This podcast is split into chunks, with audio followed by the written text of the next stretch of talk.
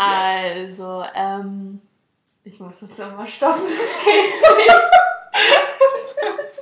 okay, eigentlich, okay, eigentlich muss man das drin lassen. Ja. ja. Genau. Also schön, dass du da bist, Toni, und ja. das Projekt hier mit mir startest. Vielleicht kurz vorweg. Ähm, ich bin Sonja und ich mache die Ausbildung zur Kinderkrankenschwester. Und ich mache bald mein Examen. Und ich würde meine Examen gerne bestehen. Ich würde es eigentlich ganz gerne sehr gut bestehen. Dafür muss man aber lernen. Und daran scheitert so ein bisschen, was so die Motivation angeht. Deswegen dachte ich, ähm, ich schlage hier zwei Fliegen mit einer Klappe. Zum einen treffe ich mich mit einer meiner besten Freundinnen. Genau. Du darfst auch gerne was sagen, wenn du ja, möchtest. Also ich bin Antonia, auch ja. genannt TK. Ähm, ich werde dich eh die ganze Zeit TK nennen, deswegen okay. können wir gleich einführen. Okay, gut. Ähm, ja, und ja, ich höre Sonja immer sehr gerne zu und ja, ich freue mich auch, dass du das mit mir machst und dass du mir da ein bisschen was drüber erzählen willst und ich meine Bildung ein bisschen auffrischen kann auch im. Bereich Pflege. Ja. ja. genau, das ist super, weil ich werde meine ganzen Lerninhalte, ähm, die ich sonst stupide vor mich her lernen würde, ähm, erzähle ich Toni. Das heißt, ich werde sie jetzt in den nächsten Wochen, Monaten voll quatschen mit allen möglichen Krankheitsbildern und ähm, Themenbereichen so aus dem Bereich Pflege. Muss mich dementsprechend vorbereiten. Heißt, heißt ich habe dann schon mal so die erste Lerneinheit, erzähle ihr das dann Ganze, das Ganze dann und habe dann die Möglichkeit, mir das immer wieder anzuhören. Ob ich jetzt gerade, weiß nicht, Badezimmer putze oder koche weil mir aufgefallen ist, dass für die Kinderkrankenpflege es bisher leider keinen Podcast gibt, weswegen wir uns jetzt die Arbeit machen müssen. Natürlich hätten wir auch nichts dagegen, wenn die Arbeit schon gemacht werden worden wäre und wir uns das hätten einfach anhören können. Aber so machen wir das jetzt einfach. Ja. Ich habe schon was vorbereitet, jetzt als erstes Thema. Okay. Ich habe mir ein Thema ausgesucht, von dem ich hoffe, dass es dich interessiert. Ich möchte ja auch, dass du das wieder mit mir machst und ja. jetzt nicht nur bei einer Folge bleibt. Und ich habe es dir ja vorhin schon verraten. Eigentlich wollte ich dich überraschen, aber da dachte ich, das wäre dann vielleicht auch ein bisschen ja, gemein. Das erste Mal. Oder das nächste Mal gibt es dann Wundertüte. Ja. Sitzt du dann hier und ähm, das hören, was ich mir so ausgedacht habe. Genau, das Thema heute ist Frühgeburt. Ja. Passt, glaube ich, in mehrfacher Hinsicht ganz gut, Frühgeburt so damit anzufangen. Ja. Ähm, darauf baut sich ja eigentlich alles so ein bisschen auf, beziehungsweise auf die Geburt allgemein. Wir machen jetzt hier das Spezifische ähm, zum Thema Frühgeburt. Was hältst du davon? Ich erzähle dir jetzt einfach erstmal was. Das heißt, ja. ähm, du darfst mir zuhören, was du ja dankenswerterweise machst. Und genau, wenn du Fragen hast, dann stellst du dir einfach Okay. Ich glaube, ich sehe ja, wenn irgendwie irgendwas nicht klar ist. Okay. Beziehungsweise wenn du dir denkst, okay, hä, was soll das jetzt? Okay. Ansonsten, ich habe versucht, ähm, das so zu machen, dass ich Fachwörter entweder vermeide oder erkläre. Ja. Also so ein bisschen die Kombi, ja, Fachsprache muss auch sein, ja. aber du sollst es ja auch verstehen. Ja. Wenn trotzdem irgendwas unklar ist, frag einfach nach. Ja, mache ich auf jeden Fall. Und sag, unterbreche mich auch gerne so, halt, stopp, verstehe ich nicht, was ist das und das. Okay. Andernfalls macht es, glaube ich, nicht so viel Sinn. Und genau, dann würde ich jetzt einfach loslegen. Kann losgehen, ja. Mit dem Thema ähm, Frühgeburt, was ich ganz gerne mache, weil ich ja Neo auch toll finde. Habe ich jetzt hier schon gespoilert, liebe Neo. Jedenfalls von der Pflege. Heute würde ich noch nicht so auf die Pflege direkt eingehen von Frühgeborenen, weil die einfach unglaublich umfangreich ist. Ich saß hier von da und dachte, ja, wir machen das auch noch. Und dann habe ich mir das angeguckt und dachte, okay, das machen wir nicht auch noch. Man soll davon ja auch nicht erschlagen werden. Ja. Also Frühgeborene sind eigentlich alle Neugeborene, die vor der 37. Schwangerschaftswoche auf die Welt kommen. Also so regulär kann so eine ähm, Schwangerschaft bis zu 40 Schwangerschaftswochen andauern. Gar nicht mal so diese äh, klassischen neun Monate, die man immer rechnet. Das hängt halt davon ab, von wo man anfängt, die Rechnung zu machen. Aber prinzipiell ist man eigentlich bis zu 40 Wochen schwanger. Und wenn dann das Kind kommt, dann ist es halt so weit entwickelt, dass es dem ganz gut geht. Und Wenn es aber früher kommt, nämlich vor der 37. Ähm, vor der Vollendung der 37. Schwangerschaftswoche, dann kann das mit einigen Problemen einhergehen. Einfach weil zu dem Zeitpunkt das Kind kleiner ist, unreifer und man es eigentlich als so einen hilfsbedürftigen Menschen verstehen kann. Natürlich unterscheidet sich auch da extrem, ist dieses Kind jetzt in der 36. Schwangerschaftswoche gekommen oder, 25, oder in der 25. Schwangerschaftswoche. Dazwischen liegen eigentlich Welten. Also die die Probleme sind unglaublich unterschiedlich, je nachdem, in welcher Woche es auf die Welt gekommen ist und auch halt individuell vom Kind total unterschiedlich. Also es gibt so gängige Sachen, mit denen viele Frühgeborene zu kämpfen haben, aber so was die individuelle Entwicklung angeht, kann man das halt immer gar nicht so sehr äh, vorhersehen. Also eingeteilt wird halt neben der Schwangerschaftswoche so das Frühgeborene noch nach dem Gewicht. So ein ich sag mal so, gesundes Neugeborene zwischen, weiß ich nicht, so roundabout drei Kilo. Und dann hast du die Frühgeborenen. Dann hast du die kleinen Frühgeborenen, die so 2500 Gramm wiegen. Das ist schon ganz schön klein. Dann hat man die sehr kleinen Frühgeborenen, die unter 1500 Gramm wiegen. Und dann hat man die extrem kleinen Frühgeborenen, die unter 1000 Gramm wiegen. Sprich, das ist dann nicht mal, nicht mal ein Paket Mehl, es ist ja. noch viel Wahnsinn. weniger. Das ist wirklich Wahnsinn. Also, ähm, dass es dann trotzdem noch leben kann. So, also, dass genau. es lebt dann. Genau. Ja. Und das ist ja auch sehr unterschiedlich. Also, viele schaffen es gut. Leider Gottes halt auch nicht alle. Weswegen halt so diese individuelle Betreuung extrem wichtig ist. Jetzt ist Frühgeburt, wie man es wie man will, vielleicht häufig oder nicht so häufig. Das ist, glaube ich, wenn man betroffen ist, dann denkt man, warum passiert es mir? Wenn man so guckt, dann sind halt wirklich 8 bis 10 Prozent aller Kinder Frühgeborene in Deutschland. Aber halt dann wirklich nur 1 Prozent aller Neugeborene wirklich, ähm, die ein Geburtsgewicht unter 1500 Gramm haben. Genau. Ähm, vielleicht so ein bisschen zu der Ursache, weil dann ja oft so die Frage ist, wie kommt es dazu? Wie kann es sein? Warum bei mir? Nicht immer kennt man die Ursache, aber es gibt halt so verschiedene Gründe. Also zum einen kann es natürlich sein, dass das Kind aktiv per Kaiserschnitt geholt wird, also per Sektio, weil man sagt, dass halt irgendwie das Kind aufgrund von einer Plazenta-Ablösung beispielsweise nur noch unzureichend ähm, versorgt ist oder ähm, es halt irgendwie eine bestimmte, bestimmte Infektion gibt, es Schwangerschaftserkrankungen gibt, wie beispielsweise Präeklampsie oder halt ähm, Schwangerschaftshypertonus, im schlimmsten Fall mit ähm, einem HELP-Verlauf. Was genau diese Schwangerschaftserkrankungen sind, würde ich glaube ich in dem Form jetzt nicht klären. Wichtig ist nur, dass es halt auch wirklich Krankheiten gibt oder ähm, Situationen, in denen man das Kind per Kaiserschnitt holt, weil man sagt, lieber jetzt und dann in der Hoffnung, dass es überlebt, als dass halt die Wahrscheinlichkeit, dass es im Bauch verstirbt oder halt wirklich deutlich unterversorgt ist. Und dass man das halt einfach so abwägt. Ja.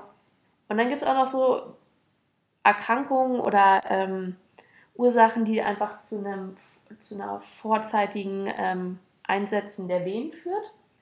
Da gibt es dann ähm, zum einen halt die Zervixinsuffizienz, also das ist der unzureichende Verschluss des Gebärmutterhalses. So der Gebärmutterhals hält ja so ein bisschen so ähm, die Fruchtblase mit dem Kind und wenn der ja halt unzureichend verschlossen ist, kann man sich halt auch vorstellen, dass es zu einer ja. Frühgeburt kommt. Risikofaktoren sind halt auch immer Mehrlingsschwangerschaften, sprich Zwillinge, Drillinge und so weiter. Ansonsten physische und psychische Überforderung ähm, der Mutter. Auch das Alter der Mutter spielt eine Rolle. Also man hat festgestellt, wenn ähm, die Mutter unter 18 oder älter als 35 ist, dann treten auch ähm, gehäuft Frühgeburten ein. Ansonsten etliche ähm, Fehlbildung der Gebärmutter, chronische Erkrankungen der Mutter, Medikamenten- oder Drogenmissbrauch während der Schwangerschaft, Infektion der Mutter, Infektion des Kindes, ähm, Amnioinfektionssyndrom, sprich Infektion des Fruchtwassers oder der Eihöhle, der Plazenta, also sprich alle alle Strukturen, die im Bereich der Kindsversorgung ähm, aktiv sind, wenn da halt irgendwie irgendwelche Infektionen sind, dann sind das alles Sachen, die dazu führen können, dass dieses Kind halt einfach zu früh auf die Welt kommt. Ja. Genau, das ist so ein bisschen als Vorlauf. Gibt es da ähm, bestimmte Sachen oder Ursachen, die häufiger auftreten? Also Du meinst, ob man sagt, so ähm, in 50 Prozent der Fällen ist es das, in ja, 30 Prozent der Fälle. Ja, oder ist es wirklich sehr durchmischt? Also das ist. Das ist eine gute Frage. Ich muss ehrlich gestehen, ich habe jetzt hierzu keine Zahlen. Wenn ich mir jetzt aber so überlege, was ich so in meinem praktischen erlebt habe, dann war es tatsächlich ziemlich durchmischt. Ja. Also sowohl, also was ich häufiger hatte, waren wirklich sowas wie Plazenta-Ablösung, aber auch tatsächlich vorzeitiges Einsetzen der Wehen, wo die Ursache nicht bekannt war. Ja. Wo einfach frühzeitig Wehen kam und ähm, es aber jetzt keine erkennbare Ursache dafür gab. Ja, also das waren ja so die, die du so mitbekommen genau, hast. Genau, die ich ja. viel mitbekommen habe. Ja, das ist tatsächlich das, was ich im Praktischen ähm, häufiger erlebt habe. Ja. Ja, wollen wir dann so weitergehen, was das für das Kind bedeutet, wenn es zu früh auf die Welt kommt? Ja, klingt gut. Okay, super. Also so die Betreuung von einem Frühgeborenen in der 36. Woche, Schwangerschaftswoche zum Beispiel, kann auf einer regulären Wochenbettstation erfolgen. Wenn, dieses, wenn es diesem Kind gut geht, wenn es im Kreis entgegengenommen wird und man feststellt, diesem Kind geht es gut, dann kann das Kind auch bei der Mutter bleiben, wird dann von den äh, wird dann von dem Pflegepersonal auf der Wochenbettstation also betreut und halt auch noch von Pädiatern, Pädiaterinnen ähm, betreut.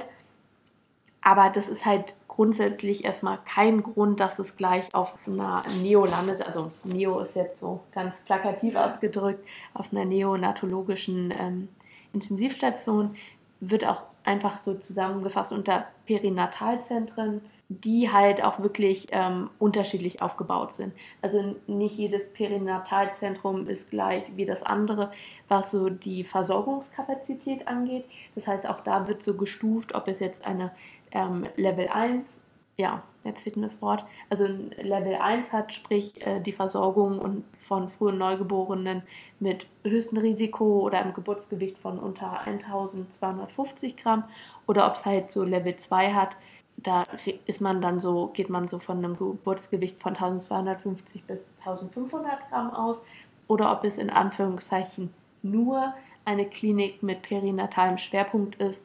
Das heißt, wo die Kinder dann ein Geburtsgewicht über 1500 Gramm haben, beziehungsweise die Behandlungsdauer halt einfach absehbar ist. Ja. Ähm, da muss man dann halt wirklich gucken, da werden dann Kinder teilweise auch ähm, verlegt, also dass man dann wirklich direkt nach der Geburt die, die Frühgeborenen in eine andere Klinik verlegt, ja. wenn einfach die Klinik, in der sie zur Welt gekommen sind, da also auf diese spezifische Versorgung nicht ja. ausgerichtet sind. Ja, also ist immer unterschiedlich pro Krankenhaus. Also wenn du jetzt dein Kind zum Beispiel in, weiß ich nicht, Berlin-Charlottenburg irgendwo gebärst und halt dann, weiß nicht, Level 2 zum Beispiel bist und die halt aber nur Level 3 ausgerichtet sind, dann kann es sein, dass man halt dann versorgt, also das ja, Kind woanders genau. muss. Auf jeden Fall, also das ist für die, für die Eltern dann teilweise oder auch die Mütter teilweise traumatisch, wenn sie dann wirklich in der Klinik ihr Kind kriegen und das aber entweder so früh ist oder dem ja. Kind es so schlecht geht, dass es verlegt werden muss. Natürlich guckt man, dass die Mutter so schnell wie möglich nachkommen kann. Ja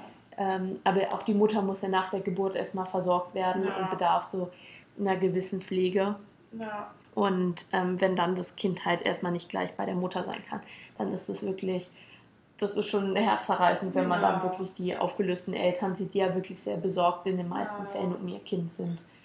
Ähm, auch was, äh, oder was war bei deinem Krankenhaus? Also was war das für ein Level? Das ist unterschiedlich, genau. Also in dem Kreis, in dem ich war, die hatten, glaube ich, nur einen perinatalen Schwerpunkt.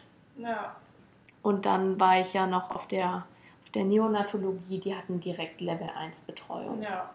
Das fand ich ganz spannend, so mit ja. anzusehen. Weil bei Frühgeborenen, das ist eigentlich eine ganz gute Überleitung, ja wirklich alles Mögliche ist, auf das man achten muss. Also gefühlt läuft alles nicht so, wie es laufen soll.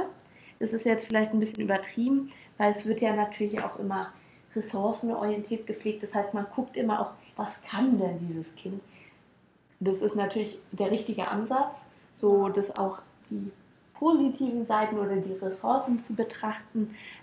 Aber man darf halt nicht vernachlässigen, dass die Unreife der Organe halt eigentlich an jedem Bereich des Körpers Probleme bereitet und halt auch wirklich an jeder Stelle halt individuell Sachen beeinflusst. Ich habe ich hab mir das ganz ehrlich so aufgelistet nach Organ. So, bei dem Organ, wenn das unreif ist, funktioniert das nicht. Das sind Sachen, die eigentlich ganz logisch sind, wenn man sich darüber Gedanken macht, was kann das jeweilige Organ und ja. was kann es natürlich nicht, wenn es unreif ist und noch nicht richtig funktional ist. Ja. Was es aber wirklich bedeutet, realisiert man dann wirklich erst, wenn man feststellt, was passiert, wenn es nicht funktioniert. Ja. Das fängt damit an, dass das Gehirn noch nicht so entwickelt ist, wie es äh, sein soll. Ja. Natürlich ist auch das Gehirn von einem Neugeborenen anders als jetzt von einem Erwachsenen. Ja. Aber auch das Gehirn von einem, von einem Frühgeborenen unterscheidet sich von dem Gehirn eines Neugeborenen. Das heißt, beispielsweise ist das Atemzentrum, was ja bei uns zentral angelegt ist, wenn das betroffen ist, dann ist einfach die Atemregulierung schlechter. Das heißt, die Kinder neigen dann wirklich zu Apnoen. Und das Atemaussetzer? Genau, genau, genau, sorry, ja, genau, das sind ähm, Atemaussetzer. Das heißt, dieses Kind atmet dann auf einmal nicht mehr. Nicht, weil es sich denkt, oh, ich halte jetzt mal die Luft an, das ist nichts, was es aktiv steuert, sondern einfach, weil die Atemregulierung noch nicht so funktioniert. Oder auch die ähm, Wärmeregulierung, über die wir uns ja das sind ja alles Sachen, über die wir uns keine Gedanken machen. Sachen, die wirklich unser Körper ähm, von selbst steuert. Und da haben wir dann halt wirklich bei den Kindern Temperaturinstabilitäten, einfach weil die ähm, Wärmeregulation noch nicht richtig funktioniert. Die Kinder haben einen höheren Energieverbrauch, die haben Wärmeverlust über die Haut, die haben einfach von den Proportionen schon einen größeren Kopf als wir so im Ver Verhältnis. Ja. Und kennt man ja so oft so, ja, über den Kopf verliert man die meiste Wärme. Das ist bei den Frühgeborenen nicht anders. Wenn da dann aber halt noch das Verhältnis so vom Kopf zum restlichen Körper ein anderes ist, dann kann man sich vorstellen, dass die darüber halt noch viel mehr Wärme verlieren. Ja. Und das sind dann all die Sachen, die man halt später in der Pflege berücksichtigen muss. Ich habe ja schon angedeutet, die Pflege machen wir wann anders, weil ja. auch die ist sehr, sehr umständlich. Wir können ja heute noch so ein bisschen weitergehend auf die Therapie eingehen. Aber ansonsten würde ich jetzt noch so ein bisschen zu den einzelnen Organen was erzählen. Ja. Okay, gut. Also die, so was das Gehirn angeht, habe ich das ja jetzt schon angesprochen. Ansonsten die Unreife der Lunge. Da wird es jetzt ein bisschen komplizierter, wenn man nicht ganz so im Thema drin ist. Es gibt eine geringe Surfactant-Produktion. So, jetzt ist die Frage, oh mein Gott, was ist Surfactant? Ja. Wenn wir ähm, ein- und ausatmen, bleibt unsere Lunge ja in der Hinsicht stabil, dass die einzelnen Lungenbläschen nicht zusammenfallen. Das wäre ja. ja äußerst unpraktisch, ja. wenn auf einmal unsere Lungenbläschen kollabieren würden, weil man dann halt einfach nicht mehr den Abschnitt der Lunge nutzen kann, um Sauerstoff zu gewinnen und CO2 abzuatmen. So, und damit da halt eine gewisse Oberflächen, genau, Oberflächenspannung vorhanden bleibt, haben wir dieses Surfactant.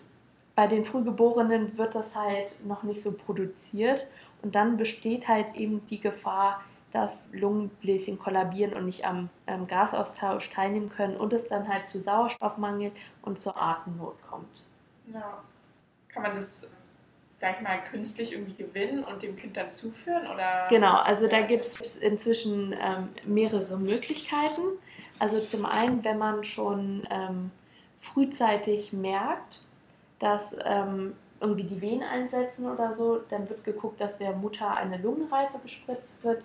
Sprich einfach, dass schon vorweg was gemacht wird, dass die Lunge sich solange das Kind noch im Bauch ist, so weit wie möglich entwickelt. Ja. Und ansonsten gibt es halt auch die Möglichkeit, postnatal, also nach Geburt, dem Kind Surfactant zu geben.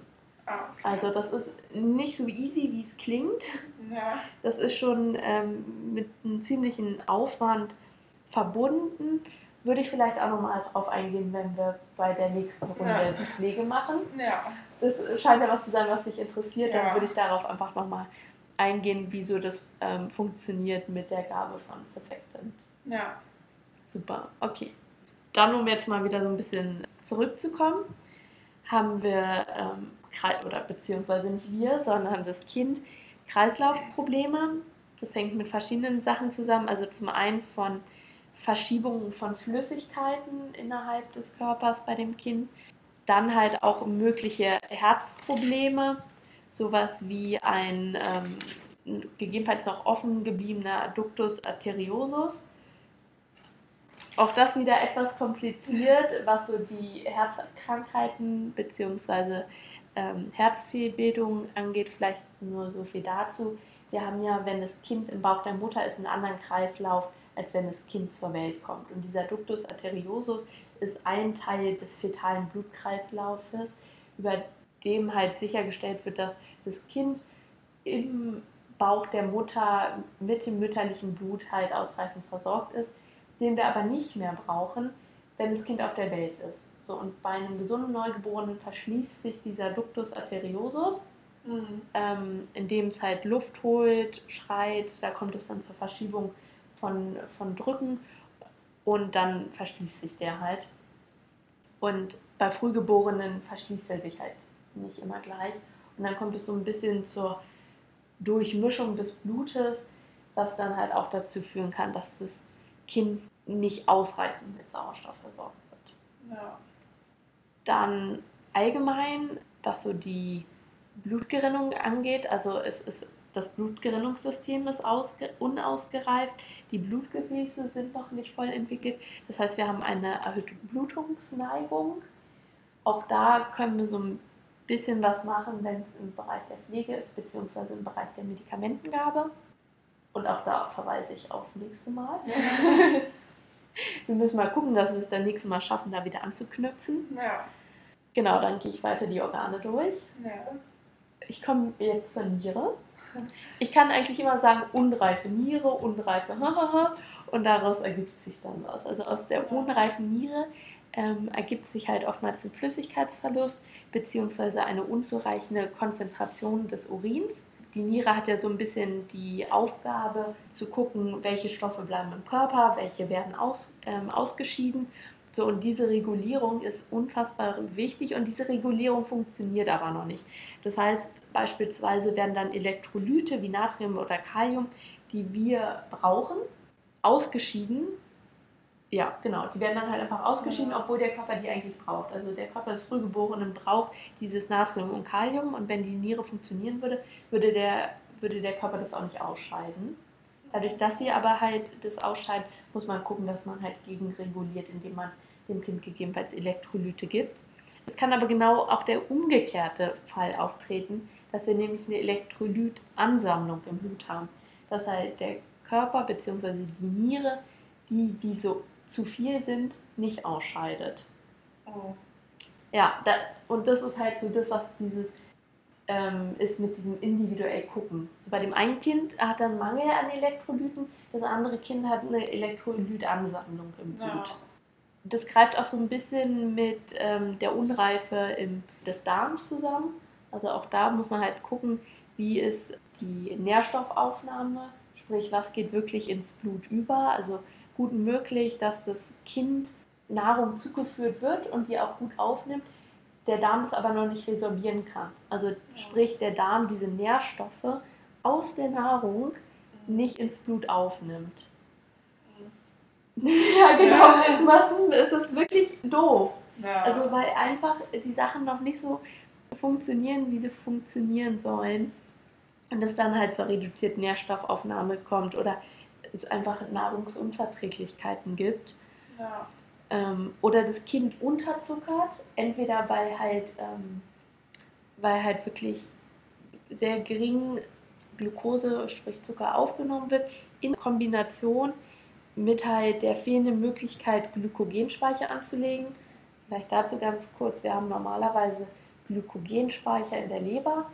Das sind Zuckerspeicher, die unser Körper abrufen kann, wenn er halt gerade nicht durch Nahrung ähm, Zucker zugeführt kriegt. Und wenn wir dann halt eine reduzierte Nährstoffresorption im Darm haben, plus der fehlenden ähm, Möglichkeit, Glykogenspeicher anzulegen und dann eventuell auch noch einen unreifen Pankreas haben, also eine unreife Bauchspeicheldrüse, die ja Insulin produziert.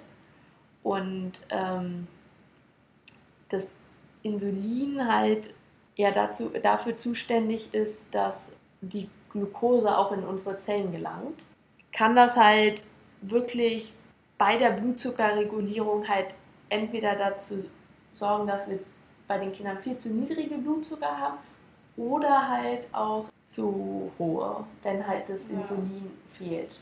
Wie oft wird das gemessen? Also kann sich das auch nochmal verschieben? Also wenn jetzt das Kind zum Beispiel zu hohen Blutzucker hat, dass sich das auch, äh, also man das dann behandelt und dass das Kind dann am nächsten Tag zum Beispiel einen zu niedrigen Blutzucker hat? Oder ist es dann oftmals so, dass das Kind dann immer dieselben äh, Probleme hat, sage ich mal? Also ich habe jetzt noch nicht erlebt, dass es so stark wechselnd ist. Ja. Aber natürlich muss es regelmäßig kontrolliert werden. Ja, wird es so kontrolliert? Also in der Regel wird eigentlich täglich so eine Analyse des Blutes gemacht, Blutgasanalyse, bei der halt auch ähm, der Blutzuckerspiegel bestimmt wird. Ja. Das heißt, man hat dann einen Peaks und mit diesem einen Peaks werden halt wirklich Elektrolyte, ähm, ja. Sauerstoffsättigung oder halt auch der Blutzucker bestimmt, ja. damit man halt sowas wirklich rechtzeitig erkennt. Ja, okay. Und dann auch zum Beispiel die Symptome, die das Kind aufweist, eindeutig zuordnen kann. Ja. Also werden täglich Tests gemacht, auch dass man weiß, eigentlich äh, schon. Also ich habe ja, das Kind ist. Also wenn es dann vielleicht später, also wirklich im langen Behandlungsverlauf stabil ist, guckt man, dass man das Kind nicht täglich piekst, sondern wirklich nur bei Bedarf. Aber anfangs wird es wirklich eigentlich täglich gemacht. Ja. Manchmal sogar zweimal täglich. Ja, auch um sicher zu gehen. Ja. Wie ist es nochmal bei den Nieren? Also wie wird es, wird es denn auch anhand des, oder kann man das anhand des Blutes feststellen? Wie genau, auch das kann man zum Beispiel ähm, anhand dieser Blutgasanalyse festmachen, weil man dann halt einfach guckt, wie ist die Ansammlung der Stoffe, die die Niere eigentlich ausscheiden sollte, ja. beziehungsweise wie ist beispielsweise die Konzentration der Elektrolyte, die der Körper braucht. Ja. Da kriegst du wirklich deinen Zettel und dann guckst du, das ist okay, das ist okay, das ist okay, das ist nicht okay. Okay. Beispielsweise. Und dann guckt man, okay, warum ist das nicht okay? An welcher Stelle hakt es jetzt? Ja. Ja. Und das ist eigentlich wirklich ganz praktisch, weil man mit einer Sache relativ viel abdeckt. Ja. Das ist so, was eigentlich die inneren Organe angeht, wirklich schon so das, das Hauptding. Ich würde mal sagen, das ist ja ein ziemlich komplexer Teilbereich, der gerade wenn man sich nicht so auskennt mit den einzelnen Funktionen der Organe, ja. auch echt kompliziert ist. Da würde ich jetzt maximal noch was zur Leber sagen und dann kommen wir so zu den äußeren Sachen, mhm. die man sich, glaube ich, erschließen kann. Ja. Wie wenn ich dir die erzähle, du sagst, ja, okay, ist logisch, macht Sinn. ja. Ähm, ja. Stimmt. Ja. Die Leber, das ist wieder ein bisschen komplizierter, hatten wir zum einen schon angesprochen, was so ähm, die Anlage von Glykogenspeichern angeht. Die hat aber noch eine andere total wichtige Funktion bei Früh- und Neugeborenen aber auch. Und das ist ähm, die Aufgabe, Bilirubin zu verstoffwechseln. Ja, genau.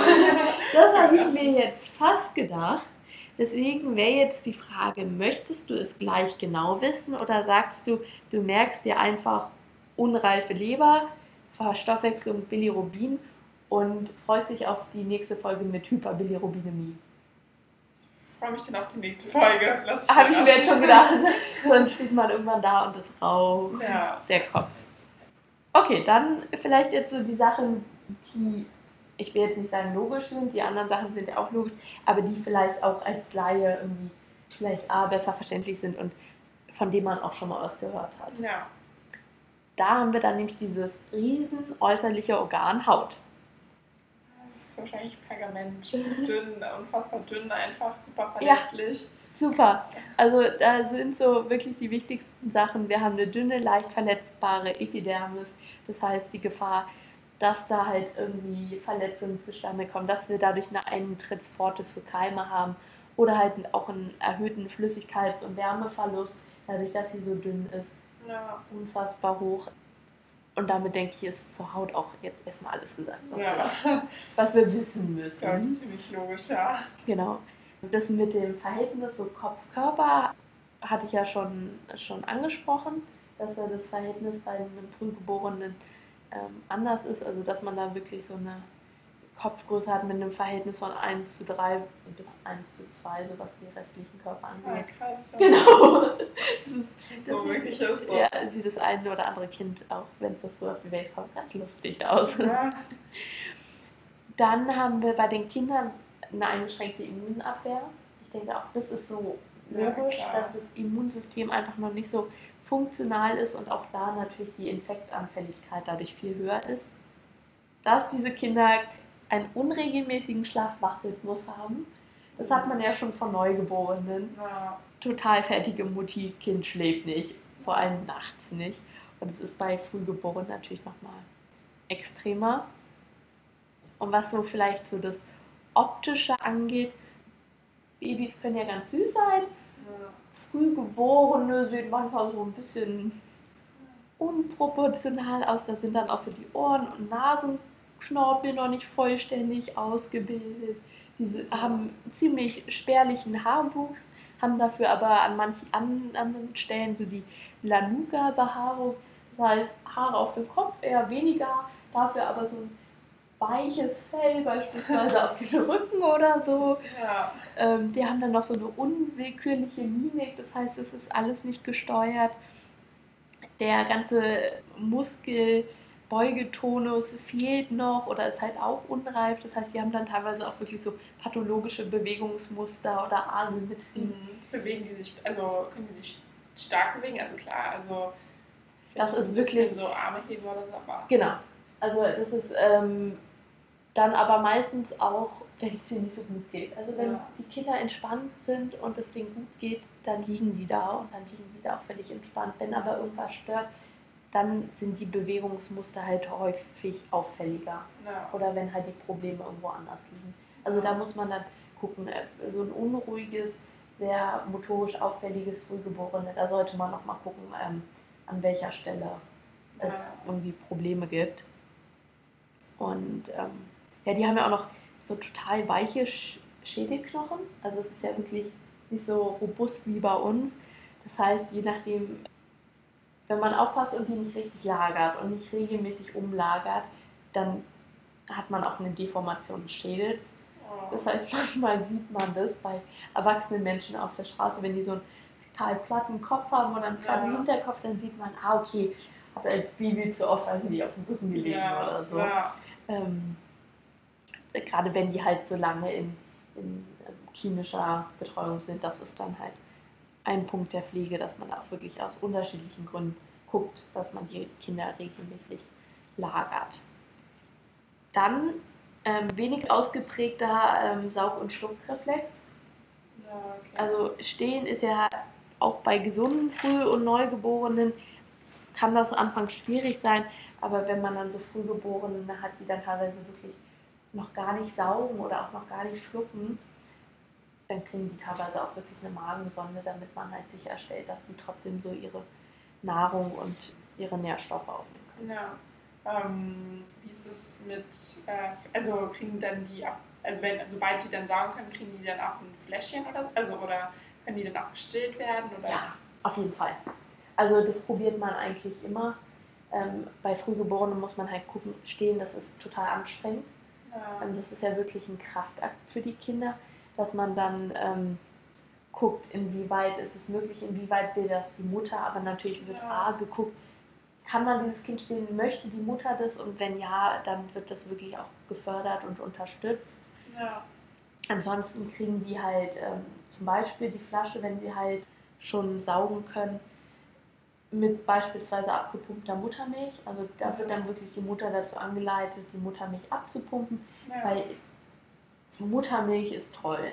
ja. Also wenn die Mutter stillen möchte bzw. abpumpen möchte, dann sollte das immer gemacht werden. Muttermilch ist klasse. Es kann, kann viel mehr als äh, so die ja. gängige ähm, Industrienahrung. Natürlich kann man auch ein Kind gesund großziehen mit, Ja. mit dieser äh, Pränahrung.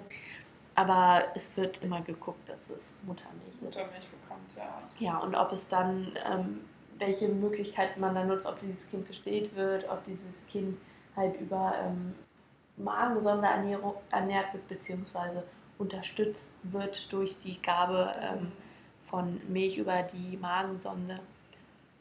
Ob man da per Fingerfeeding die Kinder füttert. Also da gibt es total unterschiedliche Möglichkeiten inzwischen und total viele Unterstützungsmöglichkeiten. Ja. Dass man da dann halt auch guckt, dass man die Eltern dazu berät und anleitet. Ja. Das ist natürlich auch immer total das Thema, so dieses, wie wird das Kind satt, was kriegt das Kind zu trinken. Ja.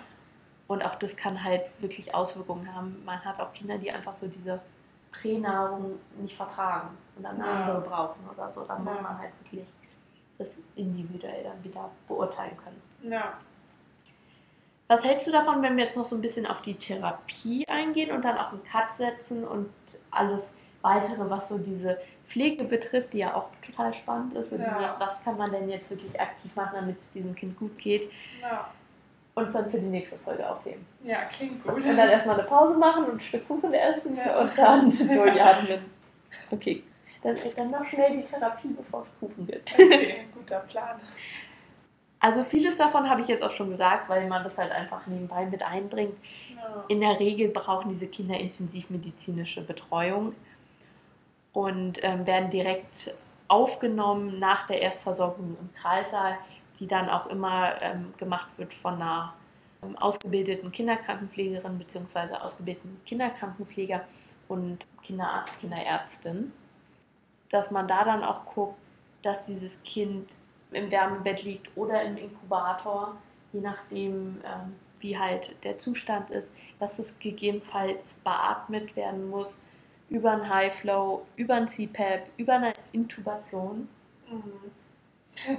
Auch äh, CPAP, High Flow, Intubation ist vielleicht ein Thema, was wir nochmal anschneiden können, wenn es dich interessiert. Ja, also Intubation habe ich auf jeden Fall schon mal gehört. Also ich glaube, das ist sowas, was man jeder Arztserie Ich schon mal wollte gerade sagen, du tu doch nicht so, als ob du Intubation nicht schon aufregend Ja. mitverfolgt hast. Ja, genau, muss man halt gucken. Ist bei, wenn du so ein Mini-Kind hast, also Mini-Kind ist jetzt toll, Ja. tolle Fachsprache, dann ist es auch nochmal auf einem ganz anderen Level, als Ja. wenn du dann einen Erwachsenen hast. Aber das ist dann wirklich, man hofft eigentlich, dass es auch über die anderen Beatmungsmethoden, über einen High Flow und einen CPAP funktioniert. Auch das ist, denke ich, äh, eine Sache, die, wenn es um Pflege geht, nochmal, ähm, dass wir darauf nochmal Bezug nehmen, weil man halt natürlich auch ein Kind, was beatmet wird, nochmal anders betreuen muss als ein Kind, was man nicht beatmen muss. Ja. Ist es in der Regel schon so, dass ein Großteil der, ich meine auch Extremfrühchen, dass die beatmet Ja. werden müssen?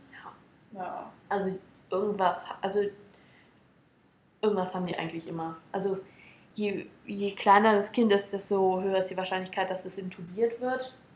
Und die meisten ganz klein sind definitiv Ja. Oder haben halt diese Atemunterstützung. Ja. Also, dass sie halt einfach die Unterstützung haben. ja. Ja, was so Medikamentengabe angeht, ist halt vielleicht zu sagen, dass es halt eine individuelle Therapie ist, dass man guckt, kriegen die Kinder Schmerzmittel, benötigen sie die? Grundsätzlich macht man das nicht. Also man gibt jetzt nicht jedem Frühgeborenen Schmerzmittel, ja. auch wenn so diese ganze intensivmedizinische Betreuung und Therapie für die meisten Kinder dann doch sehr, sehr schmerzhaft ist. Also das ist ja.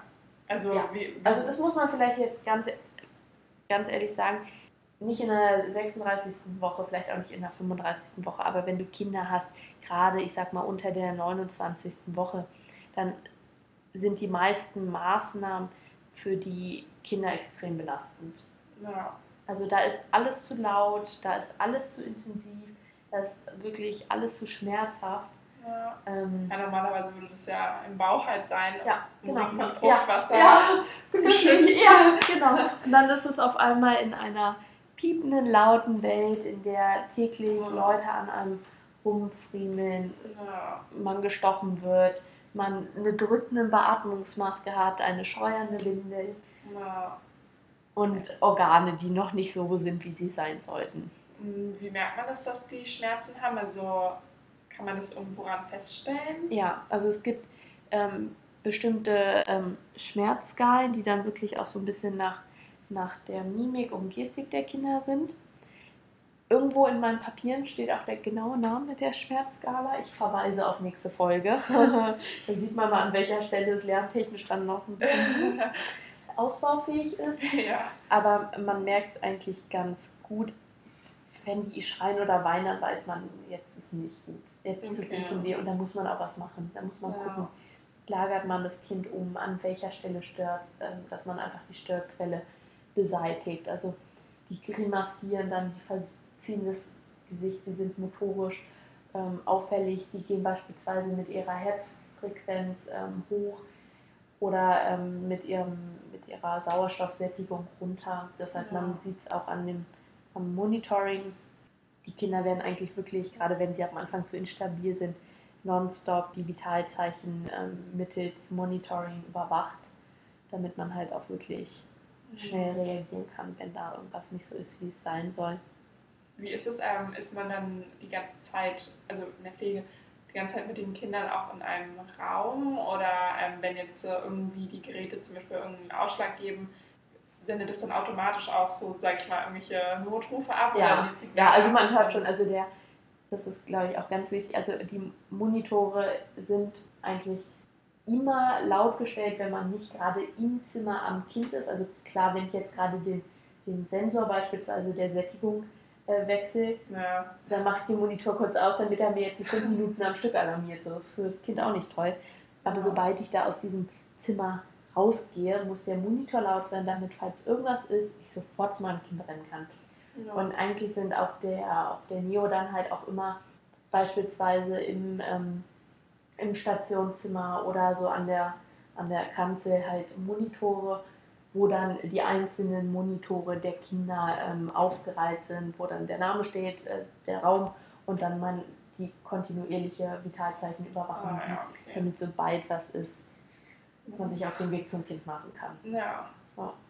Das ist dann schon. Und es ist halt immer jemand da, der ein Auge auf die Monitore hat. Also da muss man dann auch gucken, wenn man sagt, ja, ich bin gerade da und da oder ich bin mal im Lager was holen, dass man dem Kollegen, der Kollegin auch Bescheid gibt, so bitte hab einen Blick auf meine Kinder, also ja. in Anführungszeichen meine Kinder, also meine zu pflegenden Patienten, ja. dass die dann halt gegebenenfalls das machen können. Ja. Und ja, genau.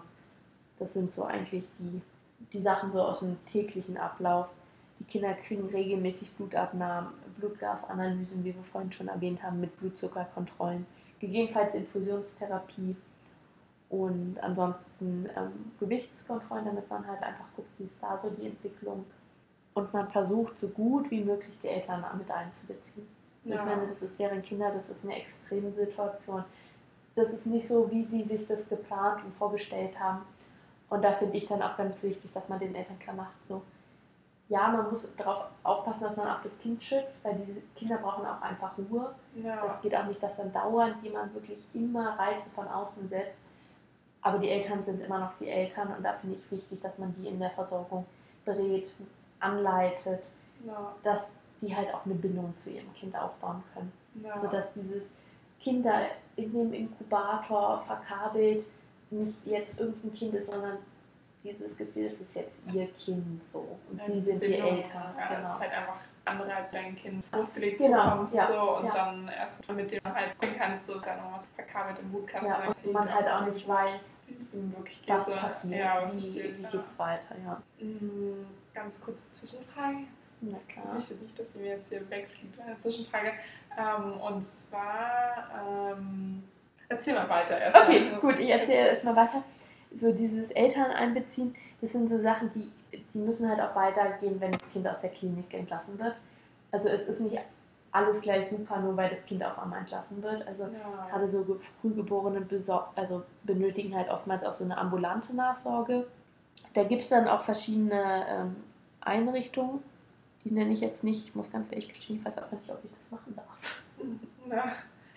Ähm, da kenne ich mich jetzt nicht genug aus. Die habe ich auf meinem Zettel, die lerne ich so. Okay. Kann ich dir auch sagen, falls es dich interessiert. Ja.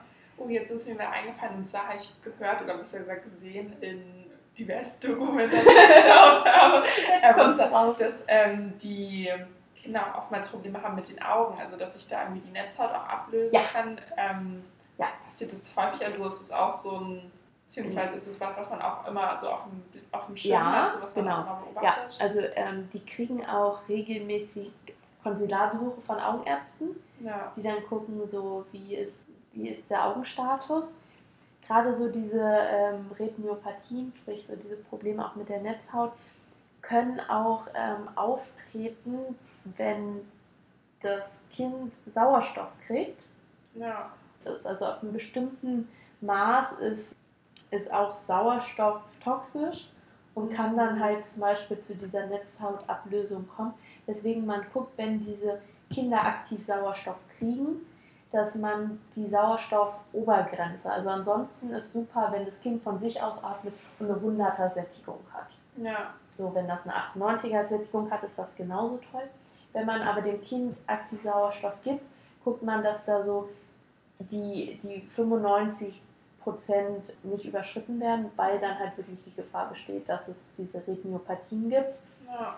Ähm, da ist dann einfach zum Beispiel auch die Einstellung von den Monitoren eine andere, dass man da halt rechtzeitig drauf achtet und dann gegebenenfalls guckt, so dieses, das Kind hat eine, ähm, kriegt Sauerstoff, hat auf einmal eine Sättigung von 98, kann ich den Sauerstoff runterdrehen oder, oder beziehungsweise ich drehe den Sauerstoff runter oder stelle ihn gegebenenfalls ganz auf, damit es halt nicht zu solchen Komplikationen kommt. Ja.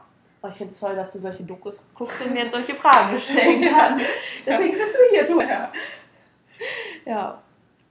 Dann würde ich eigentlich jetzt nur noch so ein bisschen auf die Spätfolgen eingehen, weil das ja auch immer so die Sache ist, die, die einen interessiert. So dieses, gut, dieses Kind ist jetzt so früh auf die Welt gekommen. Wie entwickelt sich dieses Kind? Ja. Und ähm, dann würde ich sagen, sind wir auch erstmal durch. ja. Achso, was ich noch fragen wollte, ab ja, welcher Woche du, wenn du Fragen hast. Ähm, Ab welcher Woche ist nochmal ein Kind überlebensfähig? Also ab wann werden. wann, ab wann wird was gemacht? Ja. Also das ist ja so ein bisschen ah, ein Graubereich. In der 23. Woche guckt man, was dieses Kind schafft oder nicht. Wenn es auf die Welt kommt und von sich aus Lebenszeichen zeigt, dann wird man, wenn die Eltern das wollen, in der Regel was machen. Aber da ist die Aussicht, dass es dem Kind das überlebt, nicht so gut. Also es Ja. kann schaffen, aber ein Kind aus der 23. Woche, dass es wirklich gut durchkommt, ist selten. Ja. Da guckt man dann halt auch wirklich so, was zeigt das Kind, wenn es auf die Welt kommt, von sich aus. Ähm, was wollen die Eltern? Also die meisten Eltern wollen ja auch Maximaltherapie, ist ja auch irgendwie verständlich, so ist Ja. ihr Kind. Ähm, aber da muss man dann halt wirklich gucken. Also es ist dann wirklich auch immer so ein, so ein, so ein Abwägen. Ist es jetzt zum, zugunsten des Kindes oder wäre es da eigentlich nicht für das Kind fast besser, wenn man halt sagt, so man gibt es die Möglichkeit, so die Zeit, die es hat, so mit den Eltern zu verbringen, die Stunden und dann vielleicht schmerzfrei einzuschlafen. Das ist wirklich ein Graubereich, da wird, werden sich bestimmt auch unterschiedliche Meinungen finden. Das ist halt so dieses, so dieses ne, in der 23., 24. Woche, wo man dann halt gucken muss. Und jetzt muss ich gerade mal gucken, also ab der, ich weiß nicht jetzt gerade gar nicht, ob, der, ob man ab der 24. oder ab der 25. Woche ähm, Maximaltherapie macht. Und eigentlich würde ich dir jetzt ungern diese Antwort schuldig bleiben. Deswegen nutzen wir jetzt hier mal die moderne Technik. Ansonsten kann ich ja noch eine Zwischenfrage Ja. stellen. Und zwar, ähm, wie, also wie viele Stunden am Tag sind die Kinder ungefähr wach? Also wie viel bekommen die mit? Weil in der Regel sind ja Neugeborene auch eher, dass sie sehr, sehr viel schlafen und äh, noch nicht so aktiv sind. Und es ist ja dann erst so nach, weiß ich nicht, ein, zwei, drei, vier Monaten, dass sie dann halt immer aktiver werden und mehr wach sind. Ähm, wie ist es bei den ähm, Extremfrühchen oder Frühchen? Ähm, wie viel wach sind die ungefähr? Beziehungsweise brauchen die dann auch Beschäftigung oder liegen die dann einfach nur da und gucken dann nach oben oder. Genau, also wenn sie die Augen überhaupt schon aufhaben, ne? Ach so. Ja. Also es ist wirklich, also es ist halt schwer zu verallgemeinern, was, dass es bei Frühgeburt so und so ist. weil, wie gesagt, das hatten wir uns jetzt schon, also hatten wir häufiger schon gesagt, Ja. dass auch das wirklich eine, eine Sache der Woche ist. Aber wenn wir jetzt von den extrem Frühgeburten ähm, ausgehen, also ich rede jetzt mal so unter der 29. Schwangerschaftswoche, Ja. dann ist das Ziel, dass sie primär schlafen. Diese Kinder sollen schlafen, diese Kinder werden wirklich so gering, ich sag mal so ganz plakativ, betuddelt wie möglich. Die werden wirklich nur zu den Versorgungszeiten ähm, ähm, geweckt, ja. geweckt oder beziehungsweise angefasst oder. ja, geht man halt davon aus, also oftmals melden die sich dann auch ab einem bestimmten Punkt zu ihren Mahlzeiten. Aber ähm, ansonsten sollen die halt auch wirklich so viel, so wenig äußere ähm, Reize wie möglich erhalten. Ja. Sind da eigentlich schon so die Stimmbänder und so ausgebildet, also dass die auch schreien können, also dass man die auch hört? Also es so, klingt oder? oftmals nicht nach einem, ich sag mal so, normalen Schrei eines Säuglings. Also wenn, wenn Frühgeborene lautieren oder schreien, dann, dann klingt es ähm, nochmal anders. Aber ja. So, ich habe es jetzt auch gefunden. Also zu deiner Frage vorhin. Unter der 22. Schwangerschaftswoche ähm, sind die Kinder nicht lebensfähig. Und ab der 25. Schwangerschaftswoche ähm, ist die Maximaltherapie auch verpflichtend. Okay. So, jetzt habe ich es hier genau. Ja, hast du denn noch irgendwelche Fragen? Ich glaube, Reicht ja. Super, okay, ich habe dir jetzt auch alles erzählt, was ich dir zumindest für heute erzählen wollte. Ja. Und auch wenn wir jetzt fast eine Stunde geredet haben, was ja irgendwie eigentlich gar nicht eingeplant war, hat Ja. es mir sehr viel Spaß gemacht. Ja, mir auf jeden Fall auch. Das freut mich. Und dann, dazu gelernt, also Das auf jeden Fall super. super interessant. genau, und dann können wir ja gucken, ob wir bei anderen Themenbereichen irgendwie kürzere ähm, Sequenzen machen. Ich würde sagen, das machen wir wie heute ganz individuell. Ja. Ja, und dann würde ich sagen, ähm, war dies ja doch eigentlich eher so ein bisschen auch ein Testlauf, Ja. der finde ich ganz gut gelaufen Ja, ist. also von meiner Seite auch. Also, Sodass es, ja, würde ich sagen, auch eine zweite, dritte, vierte Folge gibt bis zu meinem Examen, was dann hoffentlich gut läuft. ja. Super. Okay, Ja. na dann gibt's jetzt Kuchen.